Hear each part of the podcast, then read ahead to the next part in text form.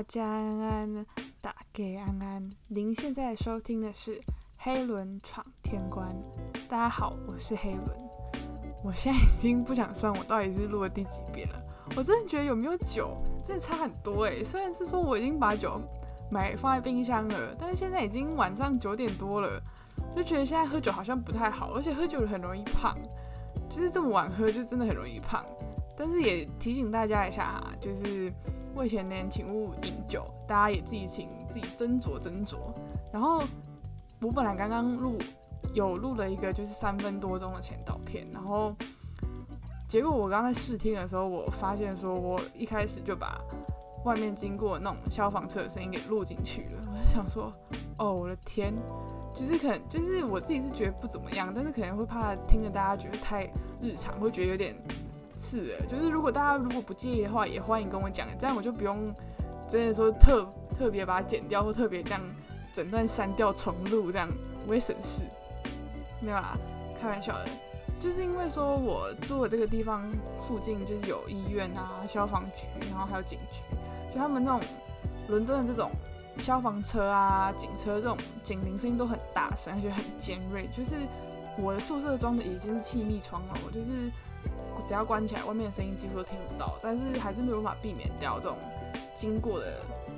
这种警车的声音，而且就是而且会听得蛮明显的，所以就是如果大家真的很介意的话，那我就下次再尽量把它修掉，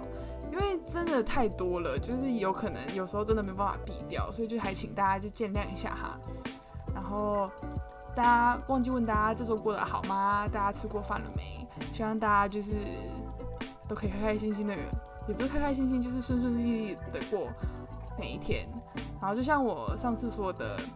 虽然离上次已经有点久了，已经两周了，但是因为这两周就是因为我刚回伦敦嘛，然后真的是经历了过经历了一份波折，然后不容易安顿下来。然后我拿到我之前就是回台湾。躲疫情前收的行李，然后还要把整个宿舍收好，然后好不容易收到一个我觉得可能还蛮干净的程度，就是可能我觉得干净，但是妈妈看到还是会抓狂的那一种程度，就是然后好不容易终于可以安顿下来，然后静下心来录 podcast 给大家，就是大家真的好久不见，希望你们还没有忘记我啊！如果忘记我的话，我在这边就是再跟大家打一次招呼，就是大家好，我是黑伦这样。然后，嗯，就像我们上次说的，第一集开始就是要开开始讲说，就是我真的人到英国前发生过哪些事情，然后人到英国后到底我会经历过经历了过些什么。虽然是第一集，所以第一集我们讲的一定算是前奏曲的部分，就是我从我决定申请英国学校之前之后，然后这中间经历过了什么，然后。就是有经历过哪些人的帮助啊，然后有哪些需要注意的事情。就是虽然我也不知道说前奏曲这个部分我到底能花几集讲完，因为真的还蛮长的。而且我自己说真的，其实我觉得一直到现在，我觉得最精彩的还算是还是就是我真的出发到英国前的那一段。因为我现在真的自己想起来都会觉得说，哇，我那时候怎么敢，就怎么那么敢，就是。我那时候没有被我妈被我爸妈打死，真的是太好了。就是我还可以平安的活到现在，就是感谢他们的宽宏大量这样。所以就是好，我们终于准备要来开始这个前奏曲的部分了。就是至于我今天能讲到哪里，或是第一集能讲到哪里，那就是我们随缘随缘好不好？就是我们以后这个频道就是一直走一个随缘的方式，希望大家还可以接受，还可以觉得安好这样。大家也不要这样急着就把频道关掉哈，我们终于要准备开始。好，哎，我是不是应该要在这边做一个转场的特效啊？不然会觉得很干呢。好，我来，我我自己做一个好了。噔噔噔！天天啊，我觉得自己好蠢哦！我觉得我还是继续去找一个转场的特效好了，不然我觉得大家可能会觉得这边这个智障到底在干嘛？好，我们终于要准备开始。好，我们就从我为什么想要申请或者想要出国开始讲了。讲好了，就是那个时候其实是我十七刚满十八岁，然后高二升高三那个时候，就是简单来说就是一个屁孩，就是一个死屁孩的年纪，就是那时候什么都不懂啊，然后还在学校念书，然后就一直都被保护的很好的那种死皮孩，就觉得自己好像可以称霸全世界的那种，对，那种天不怕地不怕的那种感觉。没有啦，就是那个时候，就是因为其实刚升刚升高三，然后那时候就是真的就是接踵而来的课业压力吧，因为高三就是要准备学测了嘛。好，那时候我就觉得说，因为其实那个时候真的是刚升高三，然后真的是那种读书的压力、模拟考的压力，就是拔山倒树而来，就是我们每天在学校，因为我们学校算是强制。要晚自习，所以就是我们每天都是七点多就到学校，然后晚上九点多才走。但是我觉得这种生活一时之间还没有办法习惯，然后又会觉得就是很有压力，但是又会觉得很无所无所适从，然后就是会很想逃避这些东西，但是你又逃不了，因为学校就是把你绑在那那里的那种感觉。然后我又不是一个，坦白说，我不是一个。很会念书的学生，我也不是一个特别认真的学生，就是跟我那个时候我们班的其他同学相比，我算是讲讲好笑一点，就是讲难听一点，就是我真的很混呐。就是那时候大家真的都很认真，可是我看着大家认真，就会觉得有一股很迷惘的感觉，就觉得说，对我知道我要对我人生负责，我知道我要学测，我知道我要考试，我要拿好成绩去好大学这样。就是，可是我会觉得说，那这真的是我想要的吗？就是再加上说，我那个时候其实我成绩没有很好，就真的就是真的就是没有很好，因为我们班那时候真的太多学霸，然后我就是一个偏中后段的学生，然后又不是很认真，然后就是有种得过且过的感觉，然后就是打混嘛，然后什么什么什么的，就是你知道学生的时候最最容易胡思乱想，就除了学业之外，其实我们也没什么好做的，就是。下课晚自习结束之后也只能回家，那时候真的是最会做就是胡思乱想，然后就然后我又觉得说，嗯，我既然成绩不好，那我也肯定上不了什么上不了什么多好的大学，就也可能不是说什么多好的大学，但就是我觉得我可能上不了什么多好的系，就是可能在别人眼中可能多好的系，再加上我自己也觉得说，我这我想要的真正我想要的是什么。就是可能考上说，因为我自己是文组的，然后就是我就觉得说，那考上呃什么那时候最好的是什么财经系啊、会计系啊那种文组类哈，或或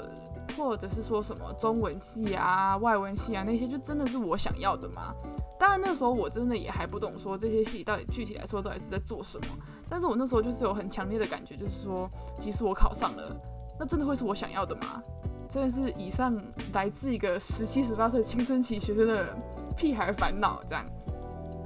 然后再加上那个时候，那个时候我其实跟我爸妈的关系不太好，就是因为我在家其实是一个脾气不太好的人。我很容易从小到大都是，我很容易跟我妈吵架，然后可是我爸妈又都很忙，就是我每天能跟他们，其实我们没有什么在沟通。那个时候就是你知道青春期的小朋友就最容易冲动，然后脾气很糟糕，然后自以为就是可以称霸全世界那种死皮孩样，然后再加上我爸妈真的很忙，然后我们那个时候能见到的时间其实本身来说就已经很少了，然后很少之外就是我们。你晚自习结束之后，你也不是说晚自习结束之后回家就是什么都什么事都没有要做，就是可以直接睡觉，就你还是要念书。所以那时候其实我真的见到我爸妈的时间不多，交流也很少。那时候交流可能只剩下就是成绩单出来的时候，对，可是成绩单出来的时候又是最容易跟爸妈吵架的时候，就大家应该都懂吧？对，所以就是会觉得满满的无力感。你想逃，可是你又不知道要逃去哪里。然后直到就是说某一次，嗯，某一次我不知道在哪里，我有点忘记很久了，应该是在网络上吧，看到就是有一个留学展，就是好像那时候我记得是在台大办的那种留学展，我就想说，哎，那那不如去看一下。那时候就是你知道这种留学展的文案都写的很吸引人，但是我那时候又不能出去，然后因为假日的关系，我还得补习啊什么的，就是整个人就是被关在那个地方，也不是关在那个地方，就是可能不是在家里，就是在补习班，不然就是在学校，然后就是我也没有办法去，所以我那时候就使出了一个妙招，就是找我阿公，请我阿公帮我去看看。我那时候真的是觉得说，还好我阿公就是真的很疼我，他愿意帮我去看看，然后也还好，就是我阿公去看了之后还帮我拿了很多资料回来，因为我就想说，那时候如果我我阿公没有帮我去拿的话，那我应该就是停在这了吧，就是也不会有这个 podcast 的催生什么的，就想说我真的是阿公，我在这里真的是郑重感谢你，谢谢你那个时候帮我，然后那时候我，然后那个留学展我记得是。好像只有针对英国吧，还是什么的？其实我有点忘记，还是欧洲，全部都有。但是我那时候也不知道为什么，就跟我阿公讲说：“那你帮我拿一下英国的好了。”然后我阿公就帮我拿了几所学校。就是我真的真的忘记那个展到底是具体是以什么为目标。但是那个时候我请阿公拿回来的都是。关于就是设计啊，服装设计类所学校的资料，对，前面忘忘记讲，就是每个女生其实小时候在心里应该都会有一种服装设计师的梦吧。然后我那个时候也不知道为什么，就是我一个文组，然后我其实也不是从小被培养。以后要成为设计师，或者是从小就是去那些画室上课，其实都没有。我对于画室的记忆只有很小很小的时候，然后去那种创意思考，然后就是那边你在那边做什么都可以，然后老师可能会跟你讲说啊，那我们今天用这个眉彩啊，然后做你想做什么都可以，然后你想怎么画都可以的那一种。我真的没有受过什么。很正规，很正规，就是那种每周都要去，可能画素描，然后石膏像、静物画、水彩画，那种很传统，很传统。就是在台湾，你可能要去美术系要考的那些东西都没有，真的都没有，就是一个算是一张白白纸吧。我那时候就是也不知道是为什么头脑撞到，然后就跟我阿公讲说：“那你帮我拿服装设计好了。”就可能是一个你不知道还有什么地方可以去了。然后就只好催生出一些其他的 idea 的那种感觉。我那时候也不知道自己就是到底哪来的想法，说那我就去念服装设计好了。尤其是我真的没有完全没有任何背景，就是像现在有很多人还会去可能工作室啊，就是为了要申请国外的学校去工作室做 portfolio 这种东西，没有，我那时候完全没有。然后我就觉得说，那时候我也不知道哪来的劲，就觉得说啊，那我觉得我应该。会上吧，然后就是请我阿公去帮我拿了一些资料，然后拿回来之后，就当然就继续就是筛选学校什么的嘛。然后那时候我就觉得说，那就是那时候就是一间一间查，那时候我记得有 U A L、U C A，然后还有嗯，有点忘了。就是一些学校，但是我那时候看到应该只有 UAL 是在伦敦，然后就再看看看，我就想说，嗯，然后我就那时候就看到，算是预科吗？就是一个我我我们是叫它 foundation，然后就想说，嗯，foundation 才一年，然后你去念了之后，可能就是在考试，那那那个时候我也真的不知道 foundation 在做什么。然后就想说，嗯，然后可，然后我觉得可能那时候就是大家都对伦敦这种大城市，我那时候可能真的坦白说，英国我可能也就知道只知道那几个比较知名的城市，像是除了伦敦之外，像是爱丁堡啊、曼彻斯特、伯明翰这种这种地方，就是真的很大很大城市，我才知道。我就想说，那我去的话，那肯定要去。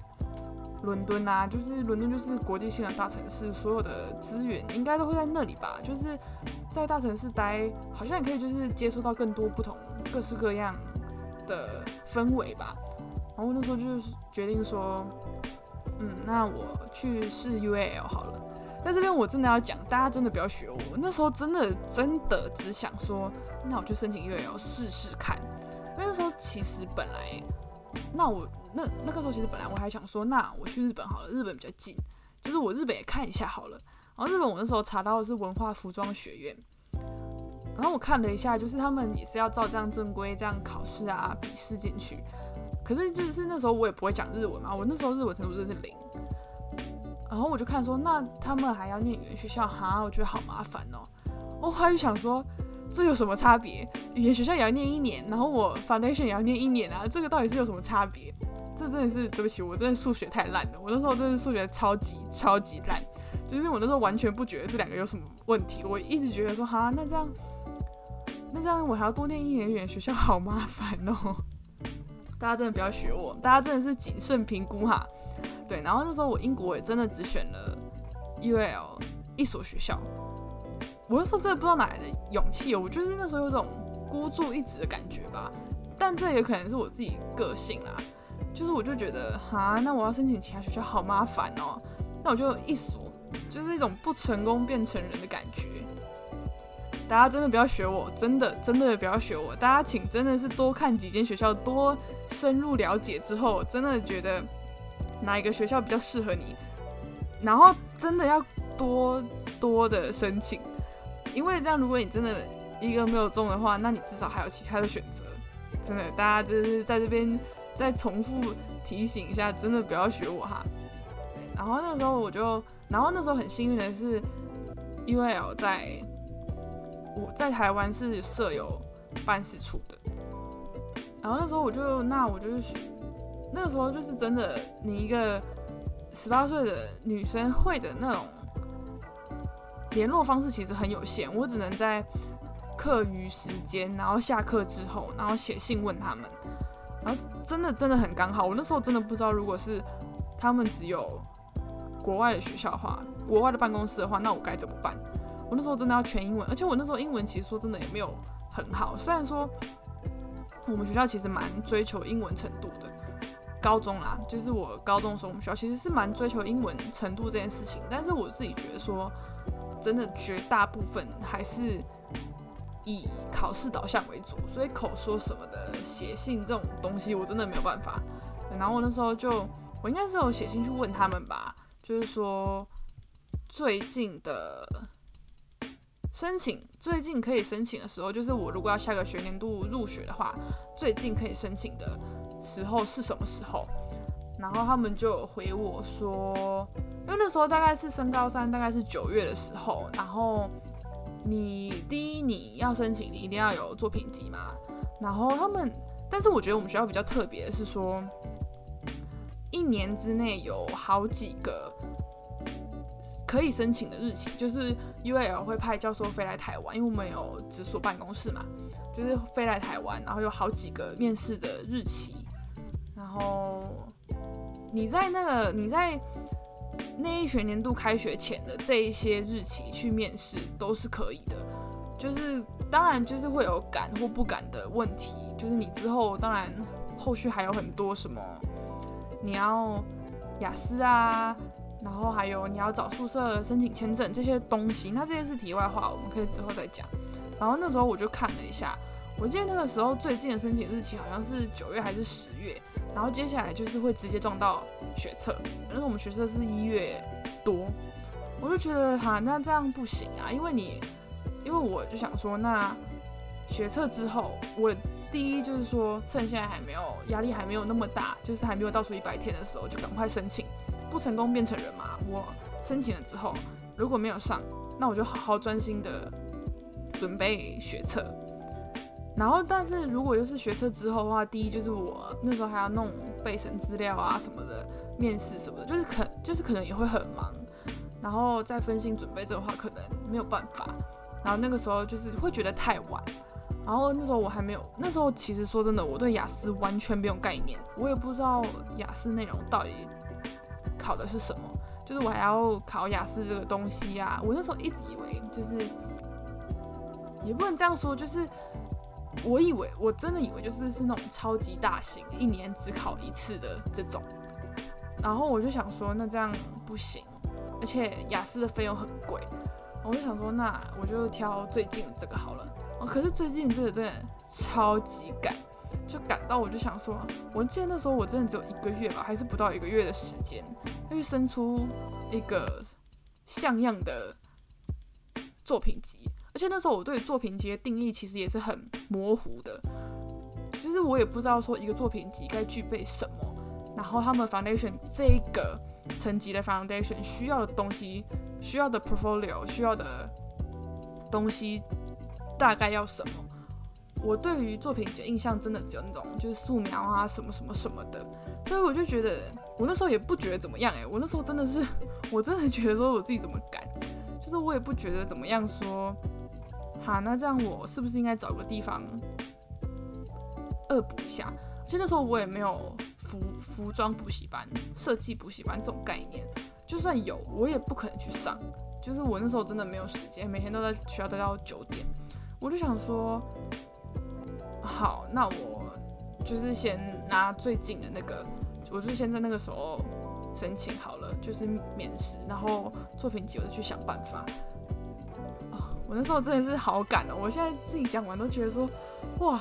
我那时候也太赶了吧！就想说怎么可能，就是哇，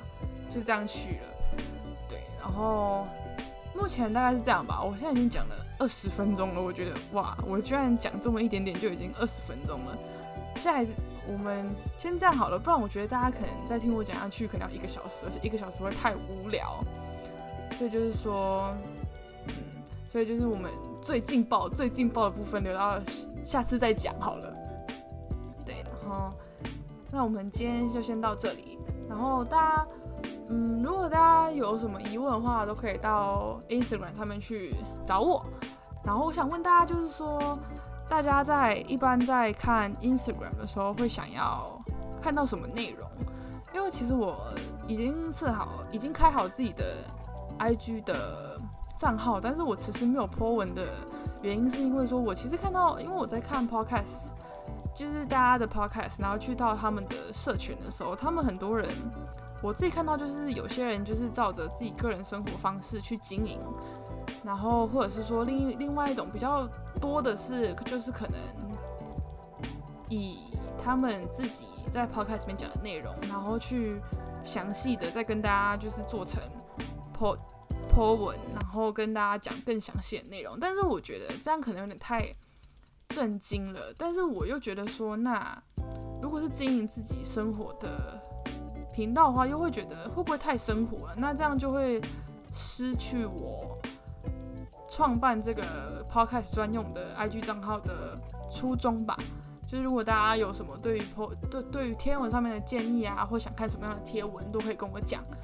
这样的话就可以帮助我说去更知道大家会想看什么样的内容，或是我可以制作什么样的贴文。当然，大家如果要看我的话也可以啦，没有问题。但是虽然说我没有很想露脸，因为我真的是，其实我不是一个很爱拍照的人，所以就是大家不要强迫我露脸，大家跟我讲想看什么就好了。对，然后不知道哎，我觉得我以后也可能会在每一篇 podcast 的结束的时候找一个。问题问大家吗？或者是，或者是说找一个自己最近还蛮喜欢的名言佳句分享给大家，大大家嘛，就是大家如果有什么，对，一样就是有什么建议的话，都可以跟我说。然后我们下次再来讲最劲爆，就是前奏曲里面最劲爆、最劲爆的部分。好，那我们先到这里啦，谢谢您的收听，我们下次见。